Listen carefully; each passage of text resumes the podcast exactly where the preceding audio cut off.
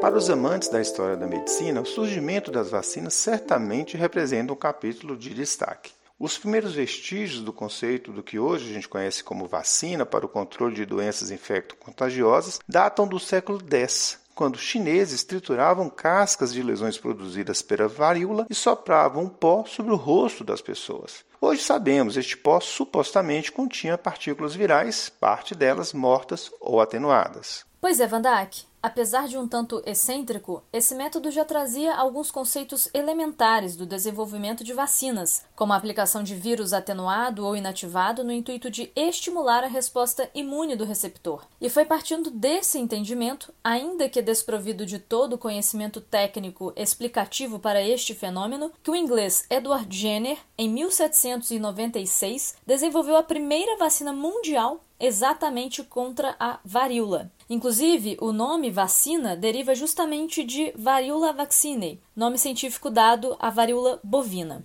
Edward Jenner nasceu em Berkeley, na Inglaterra, em 17 de maio de 1749 e, com apenas 13 anos de idade, ele já ajudava um cirurgião em Bristol. A sua genialidade não parou por aí. A partir da simples observação de mulheres que ordenhavam vacas não apresentarem lesões de pele características da varíola ou, quando a apresentavam, a doença acontecia de maneira muito branda, surgiu a hipótese de que uma espécie de defesa adquirida quando do contato com a forma bovina dessa doença poderia acontecer acontecer. Jenner inoculou material de secreção de lesões pustulosas de uma dessas mulheres no braço de uma criança saudável e seis semanas mais tarde inoculou material proveniente de varíola humana nessa mesma criança. Resultado, ela não desenvolveu a doença. Outras crianças foram participando do experimento, incluindo seu próprio filho, e confirmaram a eficácia do método. Nascia aí a primeira vacina com vírus atenuado no mundo. Um gênio, né, Van Dyck? Além de ter partido da contemplação e indagação científica, teve a perspicácia de inocular a varíola humana apenas algum tempo depois, garantindo o conceito da resposta imune do hospedeiro. É claro que, à luz das normativas éticas atuais, cabem críticas à metodologia aplicada e os riscos eram grandes. Felizmente, o processo se aperfeiçoou consideravelmente e hoje sabemos que o desenvolvimento das vacinas passa por várias etapas de elaboração e testagem, respeitando princípios éticos e de biossegurança muito bem estabelecidos mundialmente.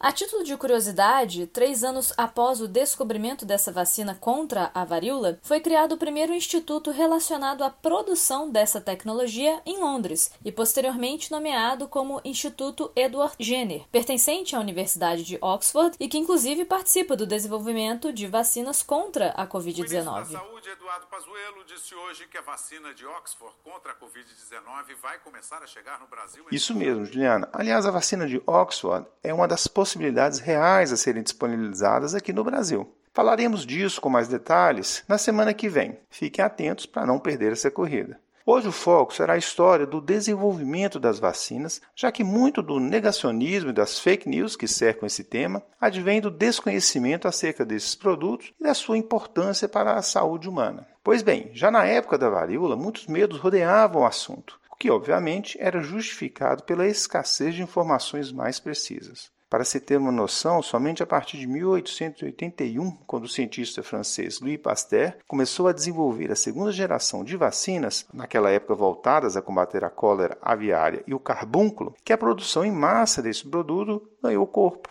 Mas em decorrência de campanhas desordenadas e desinformação, somente em 1967, quase dois séculos depois do surgimento da vacina contra a varíola, que a Organização Mundial de Saúde, a OMS, lançou uma campanha estratégica e coordenada para erradicar a tão temida doença, que foi então declarada como erradicada em 1980. E vejam, a varíola é considerada a única doença infecto-contagiosa humana erradicada no mundo. A única. Doença esta que tinha uma taxa de letalidade estimada em 30% e que, graças ao desenvolvimento de uma vacina, hoje, felizmente, não faz parte mais das nossas hipóteses diagnósticas. Mas nem precisamos ir tão longe para reforçar a importância das vacinas. Certamente, a maioria de vocês ouvintes se recordam da pandemia de H1N1 de 2009, causada pelo vírus influenza do grupo grupo A e que ficou conhecida como gripe suína. Naquela época, a pandemia foi anunciada pela OMS no primeiro semestre de 2009 e nesse mesmo ano, o desenvolvimento de uma vacina eficaz contra o H1N1 foi iniciado e já em 2010 amplamente distribuída, contribuindo para a declaração do fim daquela pandemia em agosto de 2010, cerca de 14 meses depois do seu início. Ou seja, a vacina contra o H1N1 foi desenvolvida e distribuída no intervalo de tempo muito semelhante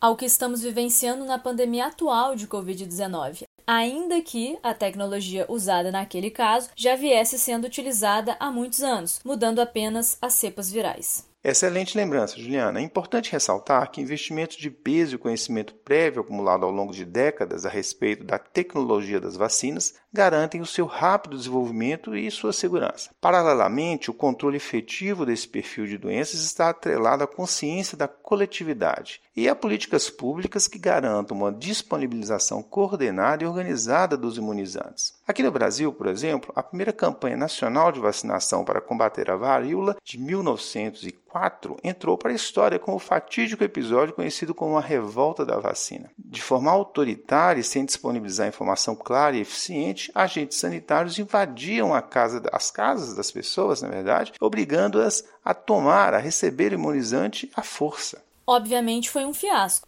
Décadas se passaram e hoje o Brasil conta com um Programa Nacional de Imunizações, o PNI, referência internacional em termos de excelência e que, se aproveitado de forma consciente e não politizada, certamente contribuirá para o controle da Covid-19. Criado em 1973, o PNI atua de forma equânime, garantindo a inclusão social sem distinção de qualquer natureza. Conta atualmente com mais de 36 mil salas de vacinação espalhadas por todo o território nacional Que aplicam por ano mais de 300 mil imunobiológicos, sendo 27 vacinas, 13 soros e 4 imunoglobulinas, todos distribuídos gratuitamente com materiais seguros e de qualidade. Pois é, Juliana, muitos talvez não saibam, mas a obrigatoriedade do cumprimento do cartão básico nacional de vacinação é prevista em lei, inclusive com penalização em formato de multa ou perda de auxílios do governo. Aliás, muito se tem debatido sobre essa obrigatoriedade de se tomar a vacina em relação à Covid-19, o que talvez não devesse ser o foco da discussão. Na minha avaliação, não é isso que faz com que o programa de imunizações seja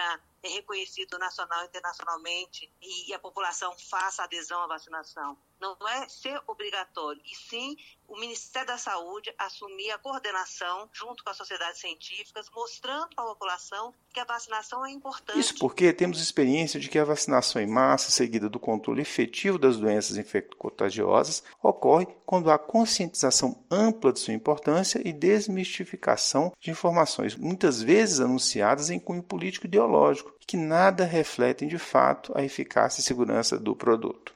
Ivan Dak, um exemplo de sucesso baseado nessa ideia de conscientização constante foi na campanha de vacinação contra a poliomielite. Para quem se lembra, a primeira campanha nacional contra aquela doença ocorreu em 1980 e para alavancar a adesão em massa das crianças foi criado o já famoso personagem Zé Gotinha. Vamos vacinar os baixinhos e baixinhas. A campanha tinha como meta a vacinação de todas as crianças menores de 5 anos em apenas um só dia, e o último caso dessa doença descrita em nosso país foi logo em 1989. Apesar do grande êxito naquela campanha, atualmente temos vivenciado o recrudescimento de algumas doenças até então controladas, como sarampo, culminando inclusive com óbitos, frutos desse negacionismo tão prejudicial à própria humanidade. Alerta vermelho na saúde. Só neste mês, 226 casos de sarampo foram registrados aqui em São Paulo, o que corresponde Juliana, a... e nada mais oportuno que citar José Saramago para encerrarmos hoje. Agraciado em 1998 com o Prêmio Nobel de Literatura, esse autor narrou com seu estilo único metafórico uma sociedade que é acometida pela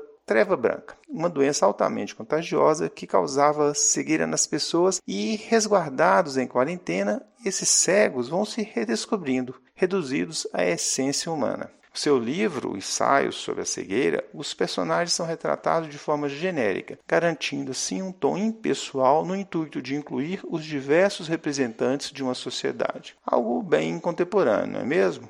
Uma leitura em que o autor nos lembra da responsabilidade de ter olhos quando os outros os perderam. Isso nas palavras do autor. Ah, e tem uma ótima adaptação para o cinema desse livro, dirigida pelo brasileiro Fernando Meirelles.